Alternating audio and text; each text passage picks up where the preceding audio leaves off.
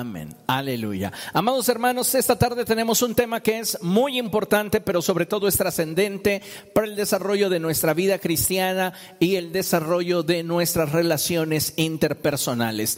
Esta tarde el tema se titula Una familia fuerte. Diga conmigo, una familia fuerte. Una vez más, una familia fuerte. Podemos enfocar este tema en dos vertientes, tanto lo que somos espiritualmente, somos una familia en Cristo, como los vínculos que sanguíneamente y políticamente llegamos a establecer y disfrutar con aquellas personas que forman nuestro núcleo familiar. Siento muy fuerte del Espíritu Santo hablar enfocados al vínculo sanguíneo. Y usted va a poder aplicar estos principios que hoy vamos a trabajar también en el vínculo espiritual. Entendiendo esto, yo le invito a que abra su Biblia en el Evangelio de Mateo. Vamos allá, Mateo capítulo 12. Cuando usted lo tenga, puede decir gloria a Dios. Y si usted nos está viendo desde la transmisión, en cuanto tenga la cita, puede compartir la publicación para que más personas puedan estar al alcance de esta enseñanza. Mateo capítulo 12, verso 25. Y dice la palabra de nuestro Dios de la siguiente forma, en el nombre del Padre, del Hijo y del Espíritu Santo. Jesús conocía sus pensamientos y les dijo, todo reino dividido contra sí mismo quedará asolado, y toda ciudad o familia dividida contra sí misma no se mantendrá en pie. ¿Quiere usted decir después de mí la última porción del pasaje? Dice así, y toda familia dividida contra sí misma no se mantendrá en pie. En este sentido, el Señor Jesucristo está estableciendo un principio, como muchos otros que están establecidos en su palabra el cual de no atender se habrá de cumplir. Uno de los principios que más me gustan en la escritura es el principio de la siembra y la cosecha. El que siembra escasamente, escasamente cosechará. El que siembra en abundancia, en abundancia cosechará. Es un principio bíblico. Pues bien, aquí hay otro principio. Y dice la palabra del Señor que si una familia está dividida contra sí misma, no se mantendrá en pie, no tendrá la capacidad de trascender. Y eso es algo que necesitamos hoy atender. ¿Por qué razón? Porque hoy estamos atravesando por un momento muy interesante y determinante en el ámbito social y familiar, el cual definitivamente, escuche con atención, tendrá un impacto muy serio sobre la iglesia, ya que algo que debemos de tener presente es que la iglesia es tan fuerte como sus familias son fuertes. Y es que en la presente generación muchas veces se prioriza lo externo por encima de lo interno. Lo que es en apariencia por encima de aquello que es fundamental. Y sabe una cosa, si nosotros no corregimos el rumbo que de forma individual hemos cerrado, difícilmente podremos corregir el rumbo en el que nuestra familia se ha desviado. Esto es algo muy importante porque la palabra del Señor siempre es personal. Y Dios desea que cada uno de nosotros, a la luz de su revelación, podamos entender en qué cosas hemos estado fallando en nuestro ámbito familiar. Porque si nosotros no nos corregimos en aquello que nosotros estamos haciendo mal, difícilmente podremos ayudarle a nuestra familia a corregir el rumbo en el que se ha desviado. Muchas personas hoy día están esperando que la gente que les rodea cambie. Y a veces eso sucede dentro de las familias. Esperamos que nuestros padres cambien o deseamos que nuestros hijos cambien o deseamos que nuestros hermanos tengan otras actitudes. Pero la realidad es que pocas veces nos detenemos para hacer un autoexamen y revisar si hay actitudes y conductas que necesitamos nosotros mismos cambiar. Pienso que todos necesitamos evaluarnos de forma personal y siendo objetivos, descubrir, uno, qué necesitamos eliminar en nuestra vida. ¿Qué conductas, qué actitudes, qué formas de pensamiento, qué ideas, qué prejuicios, qué manías necesita usted eliminar de su vida? Dos, ¿qué necesita reducir? Y nos volvemos a enfocar en lo mismo, conductas, actitudes, formas de pensamiento, ideas, prejuicios, manías. El punto número uno es qué necesito eliminar. El punto número dos es qué requiero reducir. El punto número tres, ¿qué necesito crear? ¿Qué me estoy dando cuenta que no estoy poniendo en práctica en mi familia? y que necesito comenzar a ponerlo en práctica. Y número cuatro, ¿qué necesito incrementar? Tal vez lo hago, pero no es suficiente. Algo que necesitamos entender es que si queremos apuntalar nuestras familias, necesitamos primero ver la realidad de lo que nosotros de forma individual estamos viviendo. Porque como mencioné hace un momento, todos nosotros deseamos que los demás cambien. Y creemos que si los demás cambian, todo será perfecto. Pero cuando nos hemos detenido a analizar nuestra conducta, nuestras actitudes, nuestras manías, nuestros hábitos, que muchas veces generan situaciones complicadas al interior de nuestra familia. Escuche con atención, una familia fuerte no es el resultado de una casualidad, es más bien el producto de mucho esfuerzo, trabajo e inversión en las relaciones de las cuales ante Dios somos responsables. Tú eres responsable ante Dios por la familia que Él te ha dado. No importa en qué lugar jerárquico de dicha estructura te encuentres. A veces los hijos piensan que los únicos responsables de cómo se desenvuelven en el entorno familiar son los padres y muchas veces no reparan en el hecho de que son sus actitudes, son sus conductas, son sus hábitos los que están generando muchas veces incluso conflictos entre los padres. Necesitamos entonces entender que si pertenecemos a la estructura, somos corresponsables de cómo se desenvuelva y desarrolle dicha estructura. Amén. Debemos recordar que bíblicamente no cuidar de nuestra familia es comparable a negar la fe y nos coloca en una posición incluso inferior a la de un incrédulo. Eres peor que un incrédulo. Sin importar cuál sea tu posición dentro de la jerarquía si eres el padre de familia, si eres la madre de familia, si eres el hijo, si eres el hermano, somos corresponsables de cómo estamos nosotros moviéndonos como familia y la estabilidad que tiene nuestra estructura.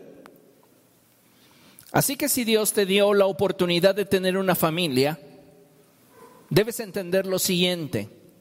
Dios te dio esa oportunidad para que puedas poner tus capacidades y habilidades al servicio de aquellos que contigo están. El Señor Jesucristo lo expresó de esta forma. Si alguno de ustedes quiere ser el primero, debe de convertirse en el servidor de todos.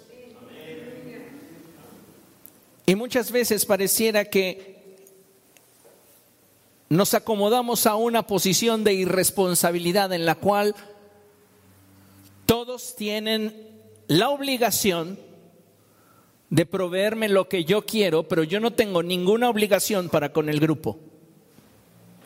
Y creo que necesitamos cambiar esa actitud si lo que queremos es tener una familia fuerte. Como ya mencioné, la fortaleza de una iglesia está escondida en la fortaleza de sus familias. No es la cantidad de congregantes lo que hace fuerte a una iglesia. sino la fortaleza, unidad, estabilidad y amor que los cristianos logran manifestar al interior de sus familias. Porque cuántas veces somos todo amor dentro de la iglesia, pero en nuestros hogares se escuchan las groserías, los reclamos, las indirectas, los prejuicios, los golpes, diferentes tipos de violencia. Y sabe, si nosotros no somos capaces de administrar correctamente la fortaleza, la unidad, la estabilidad y el amor que como cristianos deberíamos estar manifestando al interior de nuestros hogares, entonces la pregunta es, ¿qué es lo que estamos manifestando al venir aquí?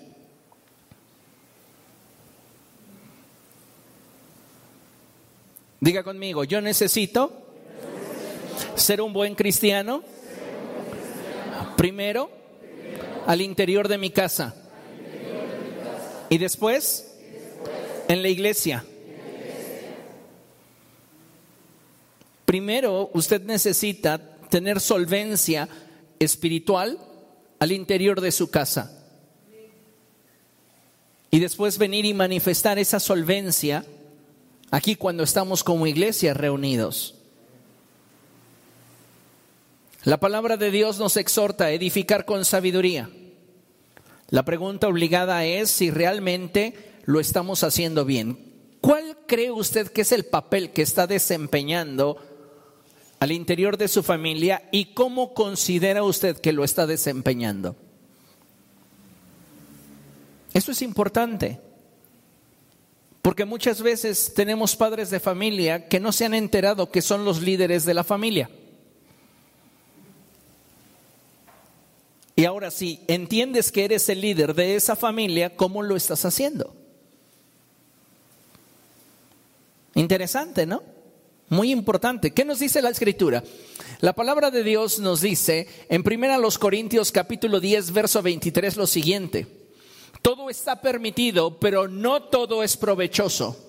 Todo está permitido, pero no todo es constructivo. Ese es un aspecto muy interesante de la vida cristiana. Y es que de acuerdo al pasaje anterior y orientado a la enseñanza que como hijos de Dios necesitamos entender que debemos de buscar establecer al interior de nuestra vida y de nuestras familias aquello que nos sea provechoso y aquello que nos sea constructivo. Tú tienes la libertad para elegir de qué forma edificas tu familia. Tú tienes la libertad para elegir qué elementos inviertes al interior de tu núcleo familiar. Bien, pues elige aquello que te conviene y aquello que te edifique. Y no solamente de forma personal, sino ampliando la visión que esto pueda beneficiar y bendecir al grupo con el cual nosotros nos estamos desenvolviendo. Debemos valernos de la libertad que hemos recibido de parte de Dios para establecer los principios que nos permitan ayudar a fortalecer y edificar nuestra familia. ¿Cómo? Eligiendo correctamente aquellos ingredientes que yo voy a invertir en el grupo al cual pertenezco. Y para saber cuáles son esos ingredientes, la respuesta al ingrediente en sí mismo debe de ser que éste tiene la capacidad de ser provechoso, nos conviene como grupo, me conviene tener esta actitud y le conviene a mi familia que yo tenga esta actitud. Me conviene cambiar mi manera de pensar y le conviene a mi familia que yo cambie mi manera de pensar. No es lo que yo espero que los demás hagan. Es lo que yo estoy descubriendo a la luz del testimonio del Espíritu que yo necesito cambiar. Y entonces yo voy a elegir sabiamente para invertir correctamente al interior de mi grupo. Aquello que sea provechoso, es decir, aquello que me convenga y repercuta en un beneficio para el grupo y aquello que sea constructivo, aquello que me permite edificar a los demás. ¿Por qué menciono esto? Porque trabajar al interior de la familia no es sencillo. Si usted se ha dado cuenta, cada cabeza es un mundo. Sin embargo, la escritura nos muestra que la mujer sabia edifica su casa, mas la necia con sus manos la derriba. Este proverbio aplica a cada miembro de la familia y no solamente es algo exclusivo de las mujeres, ya que todos los que formamos parte de dicha estructura, vuelvo a repetirlo y lo subrayo, somos corresponsables de lo que en dicha estructura vivimos. Si al interior de nuestra estructura familiar hay áreas de oportunidad como violencia psicológica, violencia verbal, violencia física, violencia financiera, violencia sexual, nosotros, amados hermanos, estamos desenvolviéndonos en un ámbito poco provechoso. Y lejos de señalar quiénes son los culpables o los responsables directos de dicha circunstancia, lo que yo debo de buscar es cómo un cambio en mí podría mejorar y fortalecer la estructura a fin de que esos ámbitos de violencia pierdan poder, pierdan fuerza. Pastor, pero está hablando con familias cristianas. Sí, familias cristianas y no cristianas. Dentro del ámbito humano existe la injusticia. Y la violencia sexual, la violencia verbal, la violencia física, la violencia psicológica, la manipulación, nos habla de injusticia. Por eso es que nosotros tenemos que despertar del letargo en el que nos encontramos, abrir bien nuestros ojos y afinar nuestros sentidos. ¿Para qué? Para que Dios nos muestre de qué manera nosotros podemos aportar algo que al grupo conviene y le va a permitir ser edificado. Entonces recuerde, aplica a nuestra vida el hecho de que tenemos la capacidad de edificar nuestra familia. La mujer sabia edifica su casa, pero si actuamos con necedad, en lugar de estar trabajando para que esa familia, para que esa relación sea más fuerte, estamos cooperando para destruirla. Amados hermanos, si queremos que nuestras familias sean fuertes, Necesitamos trabajar por ello y esforzarnos, porque el reino de los cielos se establezca en medio de nuestros hogares y en medio de nuestras relaciones interpersonales. ¿Cuántas veces hablamos de situaciones delicadas, añejas, en las cuales se dan fricciones entre los hijos y los padres? Situaciones que aparentemente dejamos pasar aparentemente sanaron porque ya son viejas, pero en realidad no ha habido en nosotros un proceso que nos permita ser completamente libres de aquella ofensa. Y llevamos a cuestas una herida. Y sabes, una herida puede permanecer en tu corazón desde el momento en el que fue realizada o fue infringida hasta el día en el cual te mueras. Entonces por eso necesitamos venir a Cristo, para que Él nos sane, para que Él nos restaure, para que Él nos renueve. Esto es muy importante y yo creo que necesitamos dejar de idealizar el hecho de que con practicar una religión nuestra familia será perfecta. Dentro de las familias cristianas hay crisis.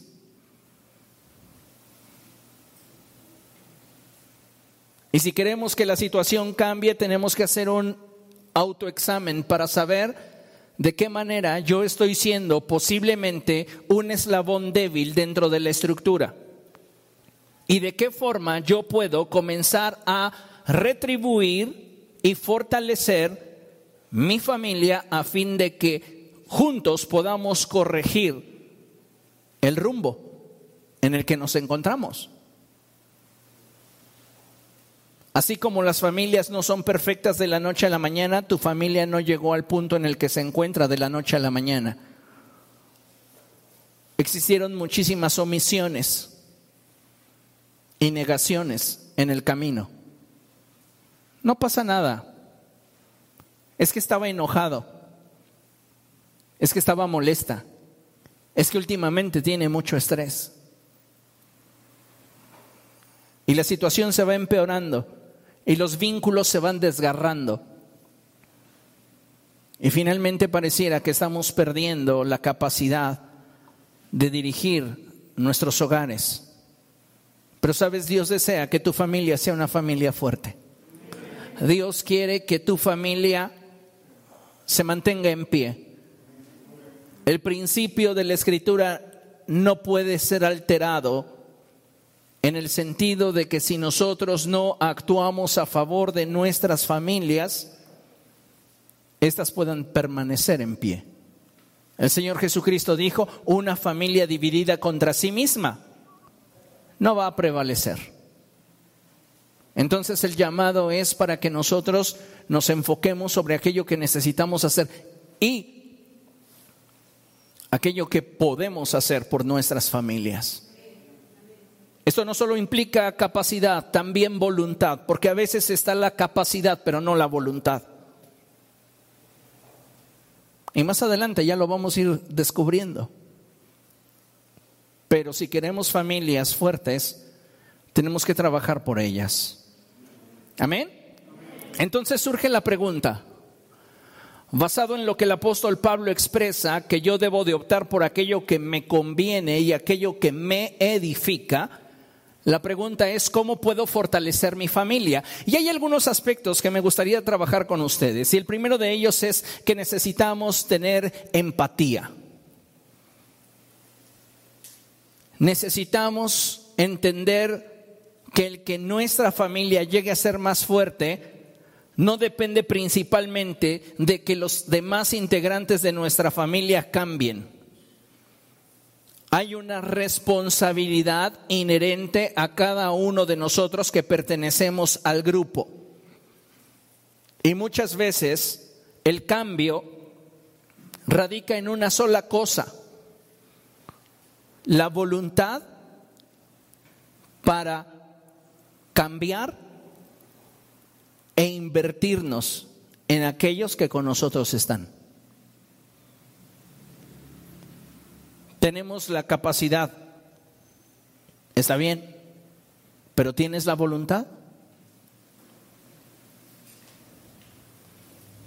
Así que, considerando esto, creo que como hijos de Dios, lo que necesitamos cultivar al interior de nuestras relaciones familiares es la empatía. Y esto tiene mucho que ver, amados hermanos, con ponernos en el lugar de los demás. Porque muchas veces solamente estamos viendo de qué forma las situaciones que vivimos al interior de nuestro hogar nos afectan. Pero no estamos considerando cómo esa misma situación, ese mismo ambiente está afectando a los demás. Entonces, de alguna manera, estamos solamente procurando nuestro bienestar. Pero ¿qué pasa con los demás? ¿Somos buenos para exigirles? pero no así para invertirnos. Di después de mí, yo creo que para fortalecer mi familia, yo necesito una dosis renovada de empatía. ¿Qué más necesito para fortalecer mi familia? Yo estoy consciente y estoy seguro de que necesitamos apoyar más a aquellas situaciones que se viven, que se experimentan dentro del núcleo familiar y también a aquellas personas que con nosotros están. Para poder convertirnos en un apoyo, necesitamos renunciar a nuestro egoísmo disfrazado de comodidad.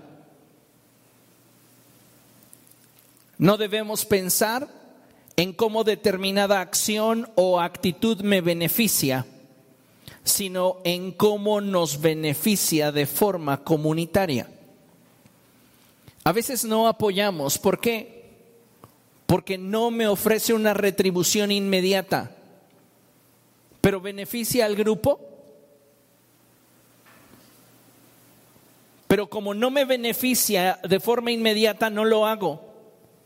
Entonces no cambio mi actitud y tampoco esa forma de pensamiento me mueve en la dirección de la acción. Un ejemplo muy simple podría ser una jerga tirada a la mitad de la sala. ¿Cuántos miembros de la familia van a preferir brincarla a agacharse por ella y colocarla donde debe de ir? Ay, es que me implica mucho cansancio doblarme. ¿Sabes qué es lo que estás demostrando? Que valoras más tu comodidad que el bienestar general de tu casa. ¿Y sabes qué hay detrás de esa actitud? Egoísmo.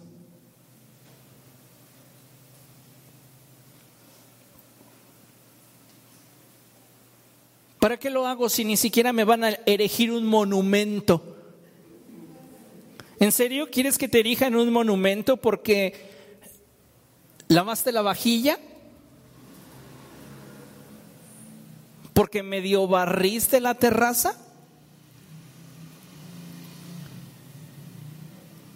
Hemos perdido nuestra identidad de grupo y nos estamos enfocando solamente en cómo la situación me beneficia.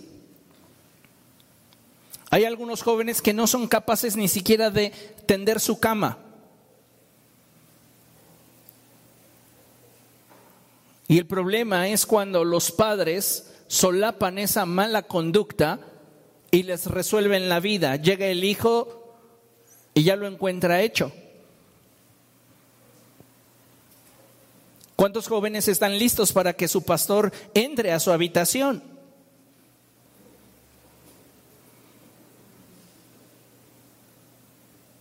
Tal vez incluso hasta tengas un hámster muerto abajo del colchón y ni te acuerdes, ¿no? Si queremos que nuestras familias sean más fuertes, tenemos que apoyar más. No te estoy diciendo que tienes que hacerlo todo, pero tu apoyo puede marcar la diferencia. Es tener un poquito más de visión hacia el grupo y dejar de lado un poco mi comodidad disfrazada y darme cuenta que yo puedo aportar, que yo puedo ayudar. Si tú quieres que tu familia sea más fuerte, tú necesitas invertir. Y aquí este mensaje va para aquellos jóvenes que ya han comenzado a ser económicamente activos. No cierren su mano aporten, sean parte de la fuerza financiera de su casa. Creo que tenemos que renunciar como mexicanos a una mentalidad. Y la mentalidad vuelve a tener el mismo parámetro, el parámetro del egoísmo. El jovencito comienza a trabajar y entonces ya cree que el dinero que gana es todo para él, es mío, porque yo me lo gané. Y no estamos viendo que al interior de nuestro núcleo familiar hay necesidades. No estoy diciendo con esto que tengas que despojarte de todo tu ingreso para suplir las necesidades de tu hogar, pero sí necesitamos ser equitativos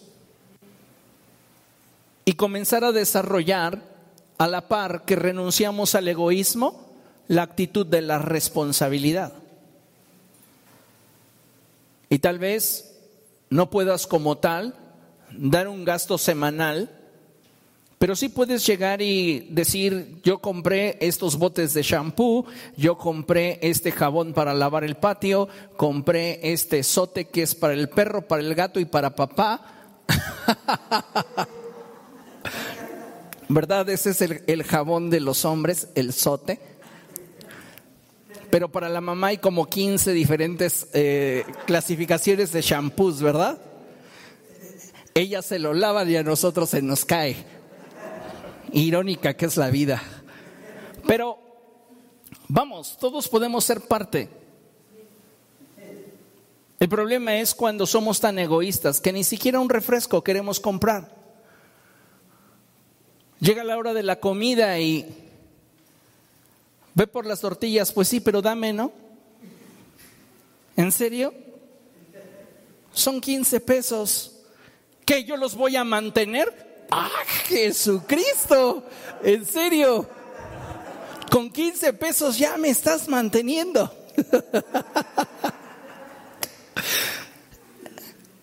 Hablamos de detalles que se van acumulando como piedritas, dijeran por allí, en el buche. Y eso hace que las relaciones intrafamiliares comiencen a tensarse y empiecen a haber fricciones. ¿No le ha sucedido a usted muchas veces que vamos a organizar una comida familiar y usted ya está pensando en el que va a llegar, va a querer comer de todo, servirse doble y no va a querer poner nada? Tenemos que cambiar entonces esa actitud. No si la veo en los demás, yo no los puedo cambiar, pero si yo lo puedo notar en mí, yo tengo que cambiar mi manera de pensar y si quiero fortalecer a mi familia, tengo que invertirme. Ay, pastor, pero si usted supiera cuánto me duele comprar la red cola, ya no gasto ni en la coca, no, la red cola que está como tres pesos o cinco pesos más barata. Ni eso quiero comprarles, que beban agua. Pero si tú eres el primero que pides el refresco, ah, pero es para mí, ¿se da cuenta? Nuevamente volvemos al patrón de egoísmo. ¿Y cómo se fortalece una familia así? si no queremos invertirnos? Ahora, si no queremos nosotros simplemente convertirnos en parte del problema, tenemos que buscar solución. ¿No quiere usted comprar todos los refrescos? Venda colchones. No, no Si no quiere usted ser parte del problema, lo que yo le propongo es que se compre unos limones y haga agua. ¿No? Se va a gastar menos que comprar tres refrescos de tres litros y medio. Pero el punto es invertir y que se vea una actitud de reciprocidad, de correspondencia hacia aquellos que conmigo están. Te estoy hablando de cosas muy sencillas, como el sentarnos a la mesa. Pero en esas actitudes que manifestamos al sentarnos a la mesa, se revelan un montón de cosas. Necesitamos aprender a animarnos mutuamente. Si queremos que nuestras familias se fortalezcan, necesitamos aprender a animarnos mutuamente. Y mira, hemos escuchado muchas veces el término de hablar a la grandeza. Esto sería muy semejante al término que se utiliza de hablar para ganar, ganar. Hablar a la grandeza al interior de nuestras familias no es para inflar el ego de las personas. Es una forma de afirmar su identidad y mantener su motivación en un alto nivel. ¿De qué nos sirve tener a los integrantes de nuestra familia desmotivados, desanimados? ¿No debería de ser su núcleo familiar su hogar, su refugio, el lugar donde más felices se encuentran? ¿Y cuántas veces el núcleo de nuestra familia es lo contrario?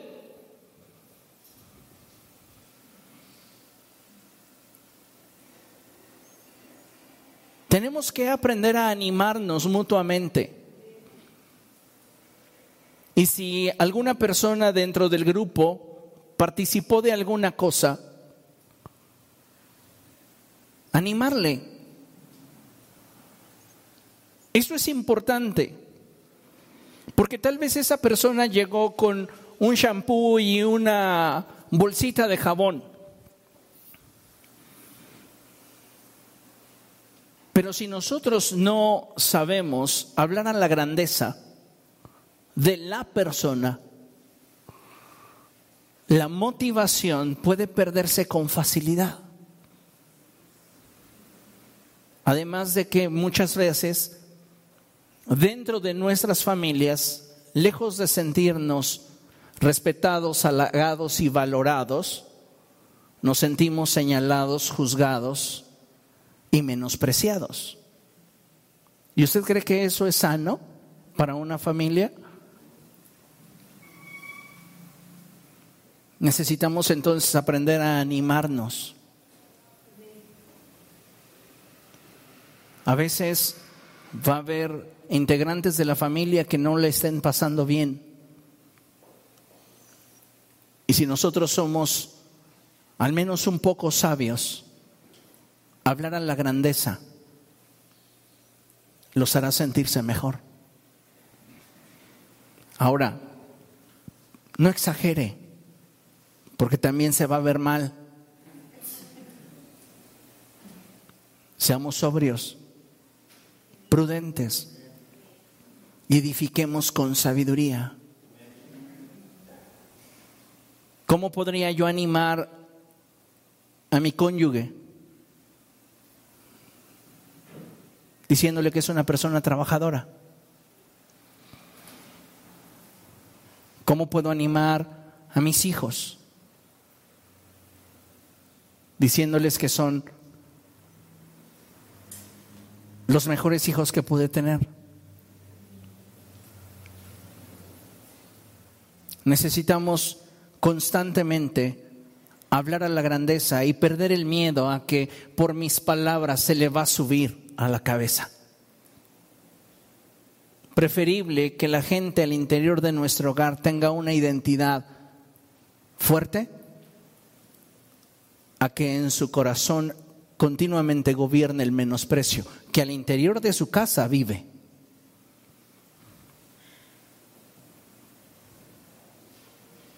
¿Comprende? Seguimos avanzando. ¿Cómo puedo fortalecer a mi familia? Llegamos a un punto muy importante. Respeto. Si tú quieres fortalecer a tu familia, tú necesitas aprender a respetar. Y no es prudente ni sabio minimizar el trabajo, capacidad o aportación de los integrantes del grupo. Tenemos que buscar la unidad, no la uniformidad. Respeta. ¿Cuántas veces con indirectas, con palabras malintencionadas, le faltamos al respeto a las personas que con nosotros viven?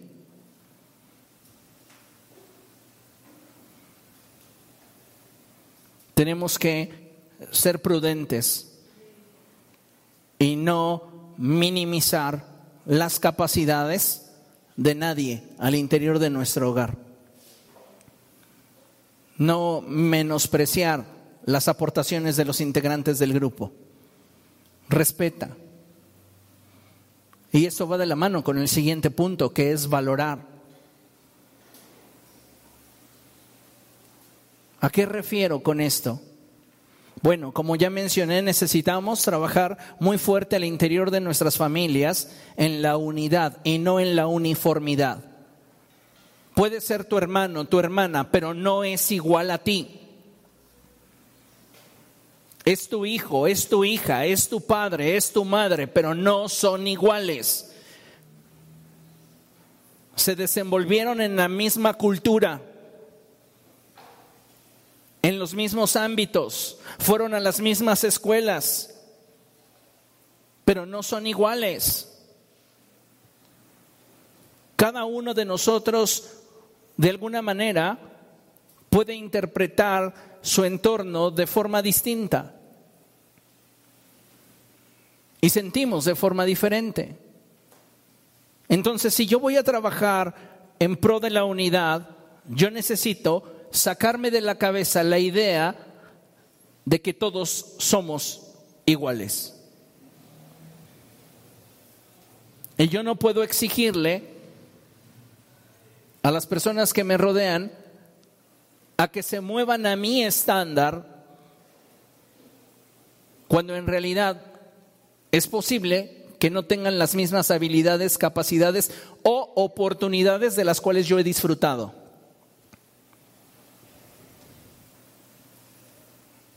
Entonces, ¿qué necesito? Primero, respetar y dos, valorar. Hay veces en las que es evidente que una persona podría hacer más o dar más, ¿sí o no? Es que podrías dar más, podrías hacerlo mejor, podrías invertir más. Parece ser que estás viendo y no ves. La indiferencia está en esa persona, pero no valorando lo poco que hace, no la vas a cambiar. ¿Cómo cambiamos la actitud de una persona que podría hacer más o dar más y no lo hace? La vía correcta para persuadirle a mejorar es valorar lo que hace. Si llega el esposo con la influencia del esposo de Bartola. ¿Se acuerda usted de aquel de la canción Mira Bartola y te dejo esos dos pesos? Pagas la renta, el teléfono y la luz. ¿Cómo estaría la inflación en esos años que para todo eso alcanzaba? ¿O era la idea de él? El punto aquí es que Bartola nunca sale quejándose. Porque el autor no le dio chance, pero quedémonos ahí. La gratitud, el valorar, incluso lo poco que alguien hace en pro del grupo, nos abre la puerta para que poco a poco se despierte su generosidad.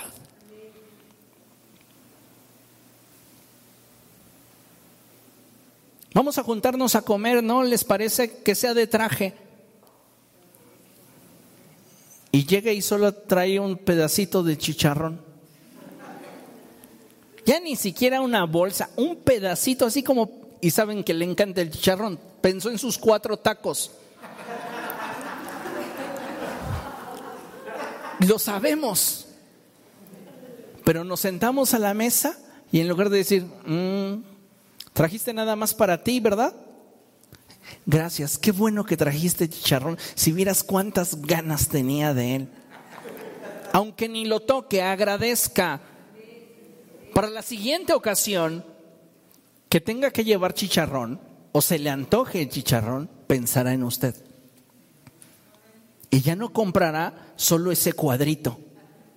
Llevará un poquito más. Y si usted sigue siendo agradecido, comienza a motivar la generosidad.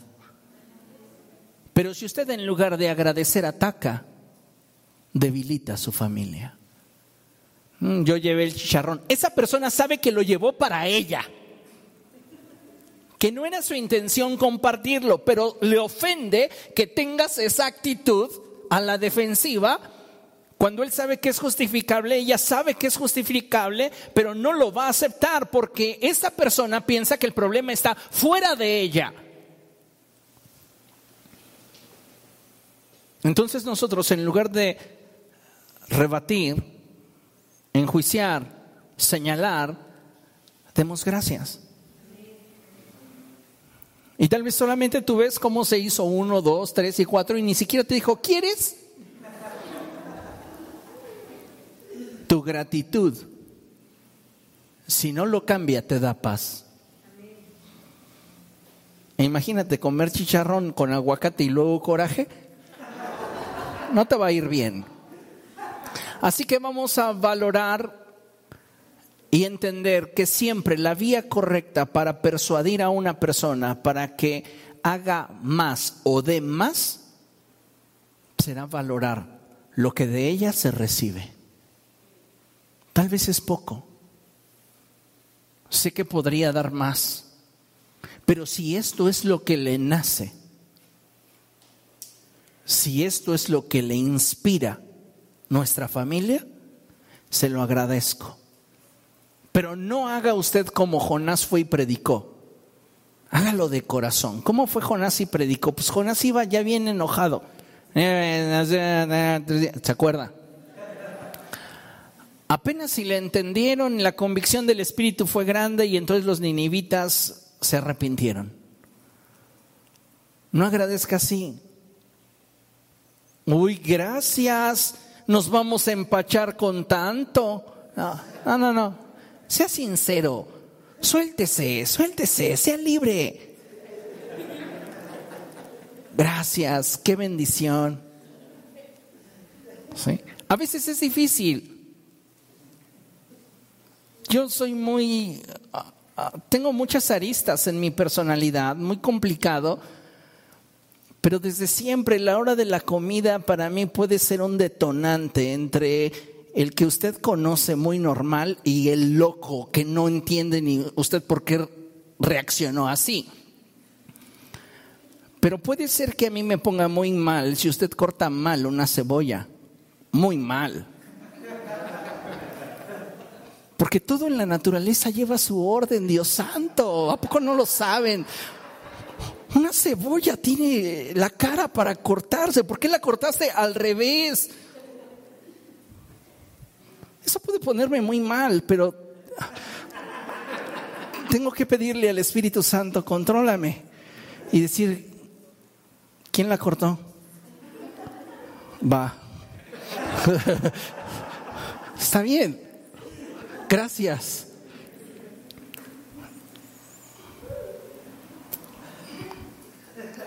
No sé, o sea, olvídese de mis traumas. Pero a veces es, es complejo y lo entiendo, pero tenemos que aprender a valorar lo que la gente hace.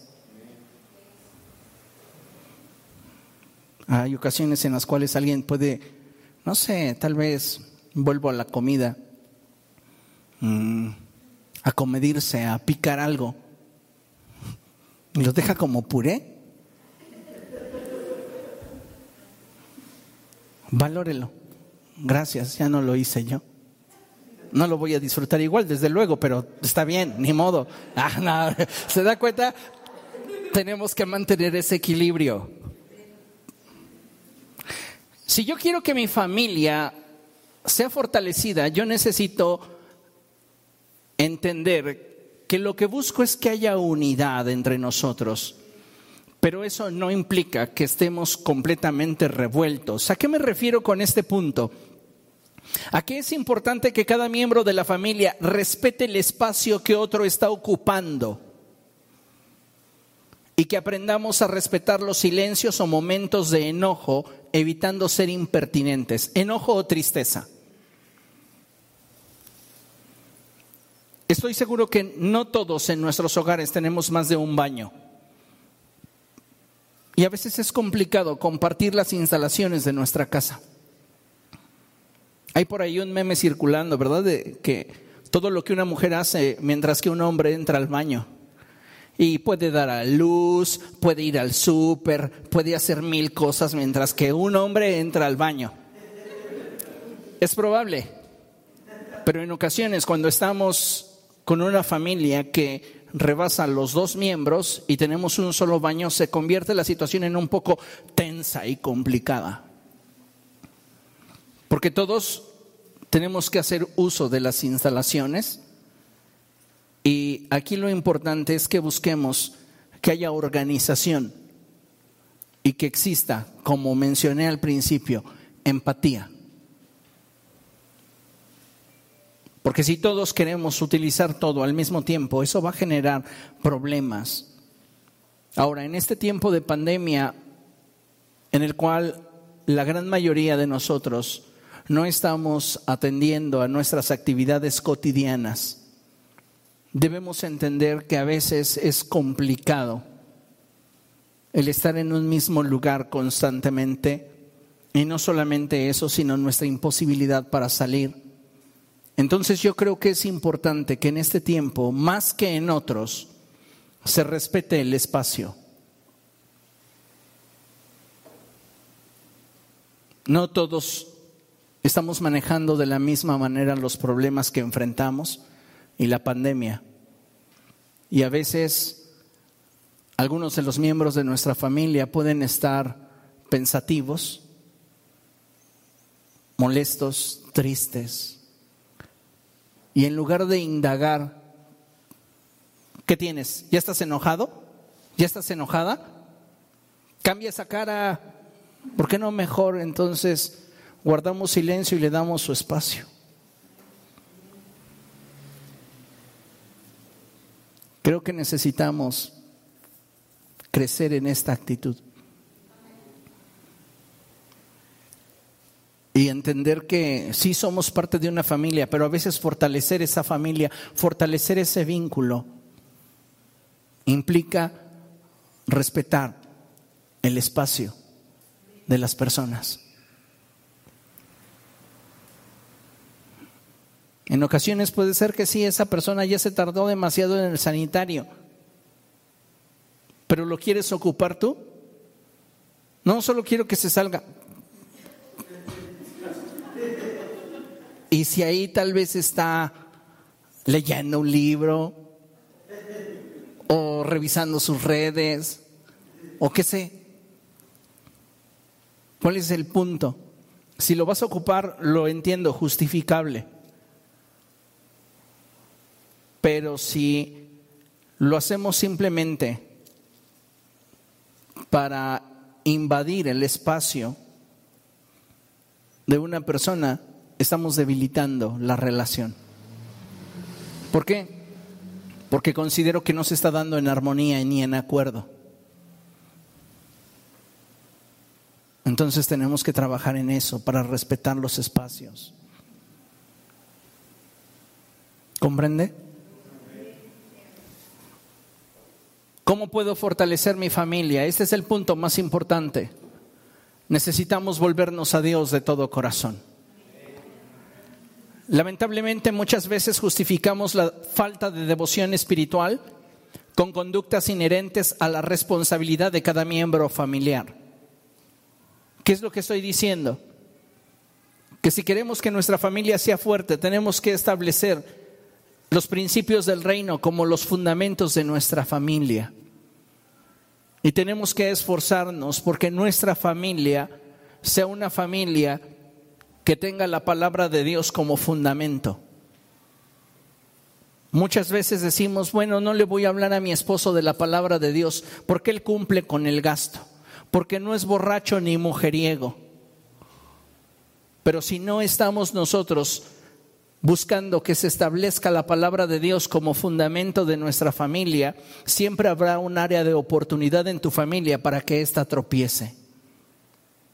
¿Cuántos padres hoy día no están inculcándoles a sus hijos los principios de la palabra de Dios? No les están enseñando que Dios es primero en sus vidas. ¿Por qué?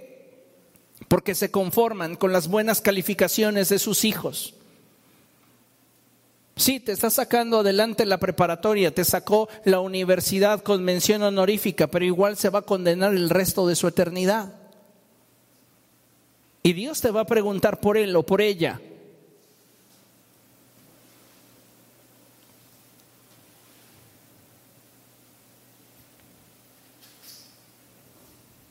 Hay una porción en la Reina Valera de la Escritura que se traduce con la expresión fuérzalos a entrar. Y algo que entendí y he comprendido del Espíritu, ese va a ser un sermón que voy a desarrollar posteriormente, pero algo que he entendido es que la expresión fuérzalos a entrar jamás nos dice imponte, pero siempre apunta a persuade.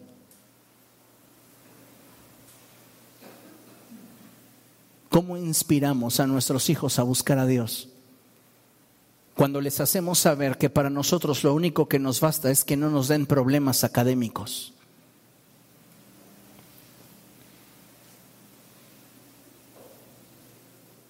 Sí, tengo a mi hijo de dieces, pero no quiere nada con Dios. Igual has fracasado. Puede ser una persona muy excelente en el ámbito académico,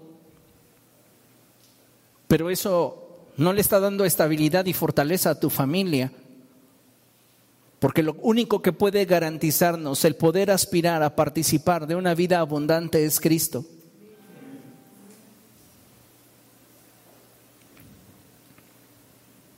Apenas me enteré esta semana de una situación que se dio con una chica alrededor de 20 años. La terminó su novio y ella se colgó en su habitación. O sea, sí, muy buena estudiante, sí, buena en las artes, pero ¿dónde estaba ese cimiento espiritual que le pudiese dar estabilidad en los momentos de crisis emocional? Tú puedes pagar una beca, refiriéndome a procurar el estudio de tus hijos, y es bueno, pero más ganas si aprendes a pastorear su corazón si les enseñas que en sus momentos de crisis y dificultad hay una roca inamovible que es Cristo. Necesitamos como familias volvernos a Dios. A veces se han perdido las costumbres como el orar, el leer la Biblia, el recitar la escritura, ¿Cómo estamos enriqueciendo nuestra familia?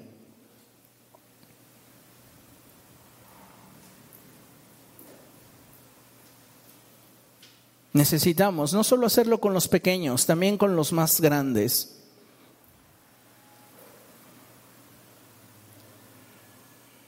En mi caso muy personal, algo que deseo establecer en mis hijos es que sepan que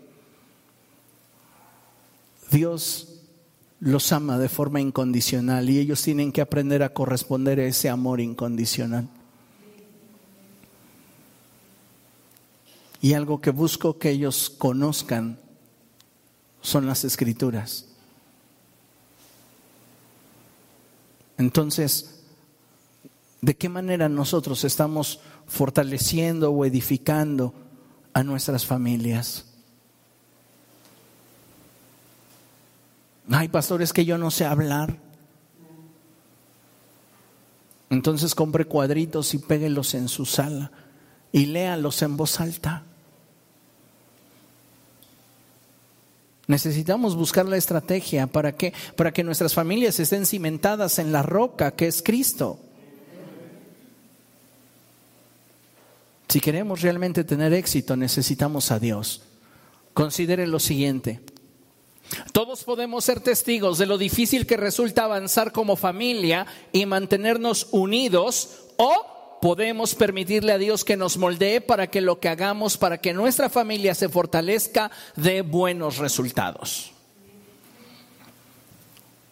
O soy testigo de que realmente caminar como familia es difícil, o le permito a Dios que me cambie para que entonces lo que yo decide invertir produzca buenos resultados. Vamos a Efesios capítulo 4 y vea nada más cómo la escritura nos menciona cuáles deberían de ser las actitudes gobernantes en nosotros al interior de nuestra familia. Todos estos puntos los podemos aplicar con nuestra familia espiritual, que es la iglesia. Amén. Amén. Amén. Dice la escritura así, Efesios capítulo 4, versos del 1 al 3. Por eso yo, que estando preso por causa del Señor, les ruego que vivan de una manera digna del llamamiento que han recibido. Lea conmigo, siempre humildes y amables, pacientes, tolerantes unos con otros en amor. Esfuércense por mantener la unidad del Espíritu mediante el vínculo de la paz. ¿Cuáles son las actitudes que deben de estar siempre manifestándose en nosotros? Pues que tengamos una identidad clara, seamos humildes, amables, pacientes, tolerantes, amorosos, esforzados y pacíficos.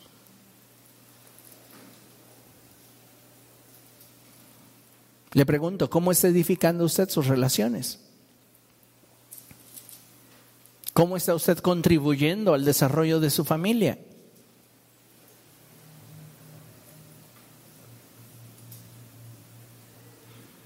¿Sabe? Muchas veces dentro de los hogares cristianos, sus miembros están heridos.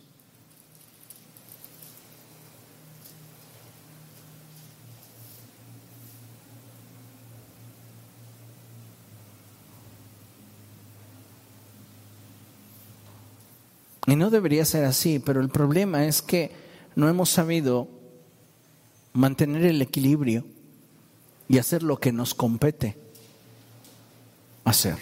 Por eso es que menciono el siguiente punto. Necesitamos sanar heridas y evitar fracturas.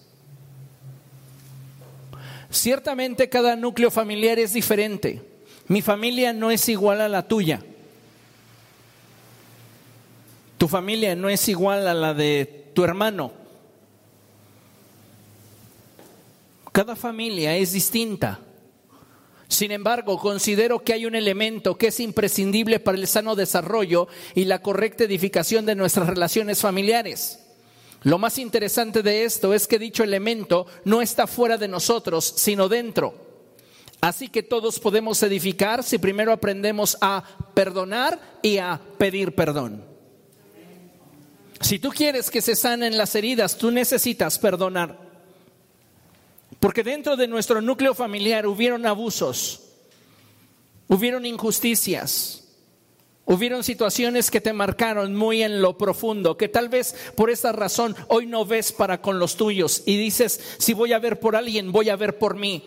Pero esa actitud está debilitando tu familia. Pareciera irónico, pero nuestra actitud de defensa se está convirtiendo en la forma en la cual nos estamos debilitando. Si tú quieres evitar que haya al interior de tu núcleo familiar una fractura, tienes que aprender a perdonar y tienes que atreverte a pedir perdón. Una de las situaciones más tristes que vivimos en este tiempo es la irónica idea del perfeccionismo absoluto, ya que por naturaleza nosotros como seres humanos somos imperfectos. Sin embargo, hoy día muchas personas se excusan y justifican sus actos y actitudes señalando a los demás, sin reconocer que muchas veces nosotros somos en parte responsables. Y si en parte somos responsables, también en parte somos culpables.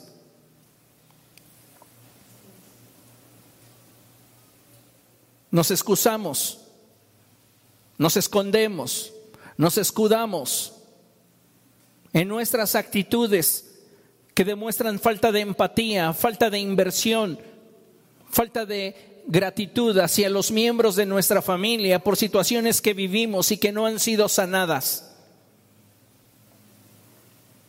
Piense por un momento, ¿es acaso usted una persona a la cual le cuesta trabajo pedir perdón? Hay personas a las cuales conozco y jamás he escuchado de sus labios un perdóname, me equivoqué. O es una persona que acepta su responsabilidad en lo íntimo, pero la niega en lo público. Sí, la regué, lo piensa, pero públicamente no tiene el valor para pedir perdón. Hay quienes tienden a través del reproche justificar su falta de perdón.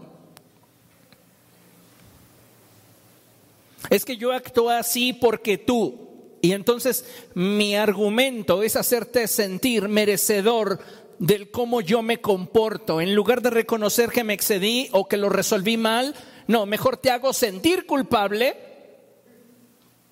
para entonces yo desafanarme de mi responsabilidad.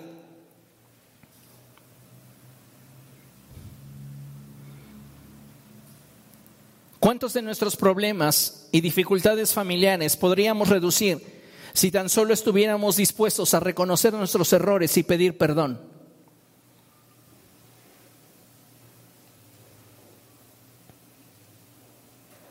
Si nos diéramos cuenta que de esa forma podríamos sanar una relación, podríamos evitar una fractura, ¿no cree usted que valdría la pena?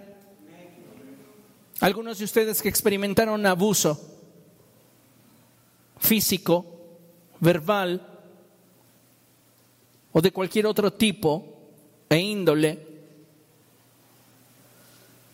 hay áreas de su vida que no han sido completamente restauradas porque la persona que les hirió les debe una disculpa. Y tal vez esa persona ya no está presente, tal vez esa persona ya no existe. Y sin embargo en la memoria emocional se quedó ese sentimiento de esperar que esa injusticia que viviste fuese borrada o fuese de alguna manera sanada con un perdóname, reconoce mal. No podemos decir, ninguno de nosotros necesita que alguien venga y nos pida perdón, porque sería hipócrita. A veces simplemente creemos que con que las cosas pasen y el tiempo siga transcurriendo, nosotros vamos a estar bien. Pero no, hay cosas que se dieron en nuestra vida y que no van a sanar hasta que esa persona, si está presente, si vive, si está consciente, reconozca que lo que ha hecho lo ha hecho mal.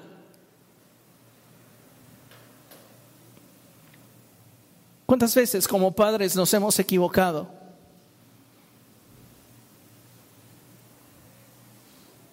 Hemos tenido la sensibilidad de acercarnos a nuestros hijos y pedirles perdón. Hace dos generaciones eso era mal visto. ¿Cómo un padre le va a pedir perdón a su hijo?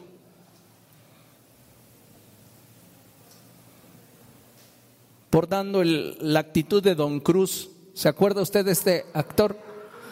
Ese personaje. Don Cruz Treviño de la Garza. Si usted llegó a ver esa película, si o no abusaban del pobre Pedro, no quisiera pensar en su alma. Y aunque él decía, sí, pa, lo que usted diga, sí, pa, ¿cómo estaría su corazón? Como el de muchos de ustedes, como el de muchos de nosotros. ¿Sabes? Pedir perdón no te habla de debilidad, te habla de fortaleza y convicción, claridad en lo que quieres.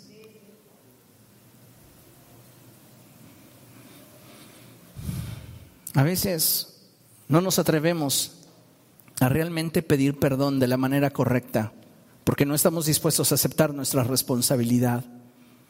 Hay por allí un meme recorriendo las redes sociales, ¿verdad? Y dice, ¿cómo pide perdón una mamá mexicana? ¿Vas a cenar?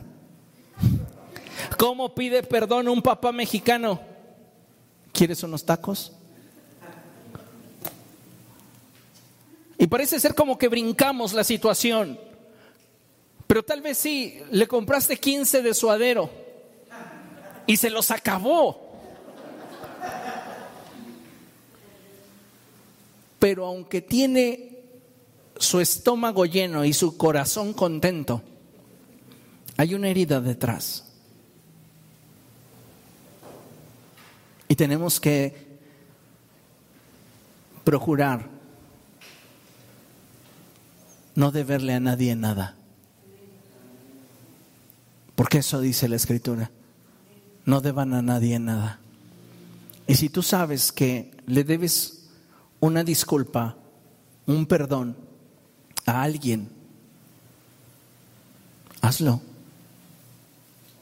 No solamente los padres fallan, también los hijos, pero necesitamos aplicarnos más para edificar bien nuestras familias.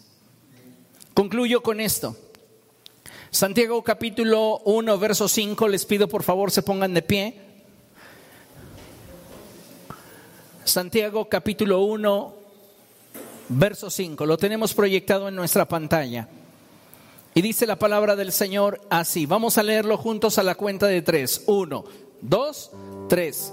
Si a alguno de ustedes le falta sabiduría, pídasela a Dios y Él se la dará, pues Dios da a todos generosamente sin menospreciar a nadie. ¿Quiere fortalecer su familia? Pídale a Dios sabiduría. ¿Qué necesito hacer? ¿Qué requiero yo cambiar? ¿De qué manera yo puedo persuadir al grupo para que tomemos un rumbo distinto?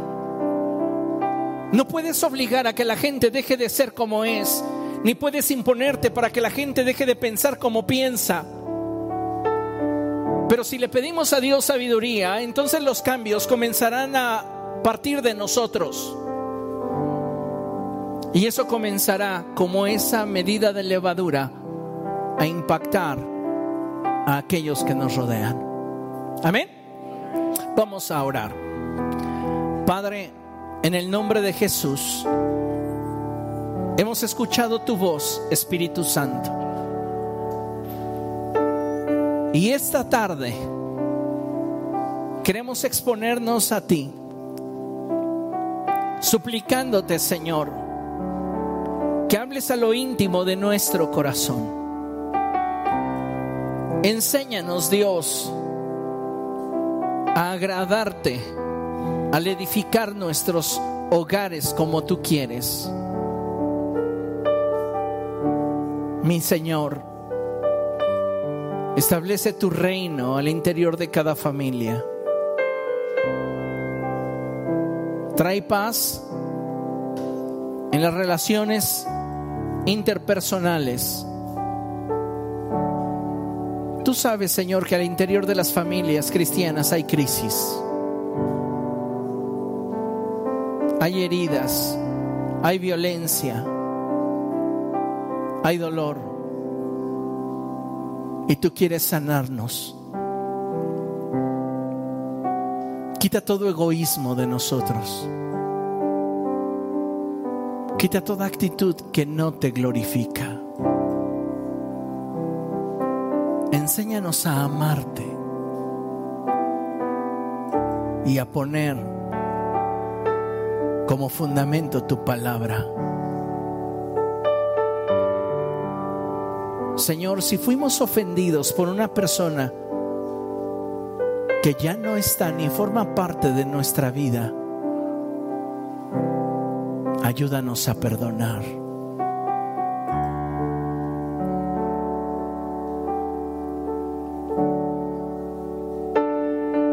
Si esa persona aún forma parte de tu vida, presenta delante de Dios la ofensa y pídele a Dios que le perdone. Dice la escritura que la sangre de Jesús clama con más fuerza que la sangre de Abel. Y sabes, nuestra oración muchas veces se parece a la oración de Abel, porque clama por justicia para el agresor. Pero la sangre de Jesús clama por misericordia. Así que dile al Señor, perdona como yo perdono al que me ofendió, al que me hirió, al que abusó, al que me lastimó Perdona como yo perdono a quien me hizo mal, a quien me violentó, a quien me humilló, a quien destruyó mi vida. Perdona a Dios como yo perdono.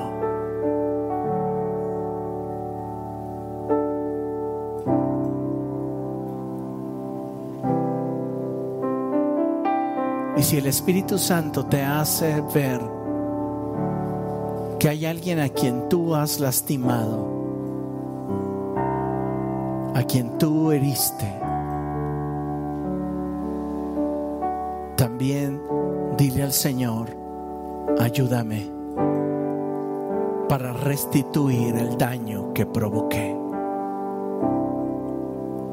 Ayúdame, dame sabiduría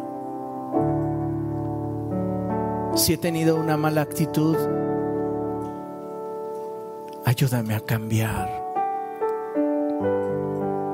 Oh precioso Espíritu. Fortalece nuestras familias. Frena mi lengua. Cambia mi carácter, mi actitud.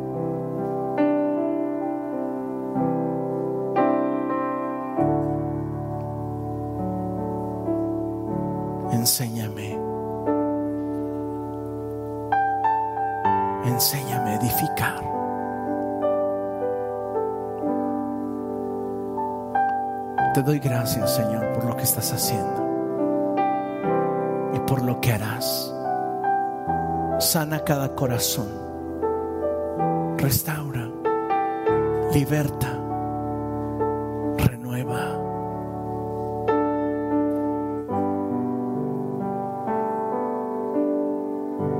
Tus lágrimas van a ser secadas por Cristo. Y lo que ha sido en ti dolor, tristeza, desesperanza, se convertirá en paz, gozo, libertad. Dile a Él, sana mi corazón, sana mi corazón. Restáurame, Señor, restáurame. Restáurame, amado Dios.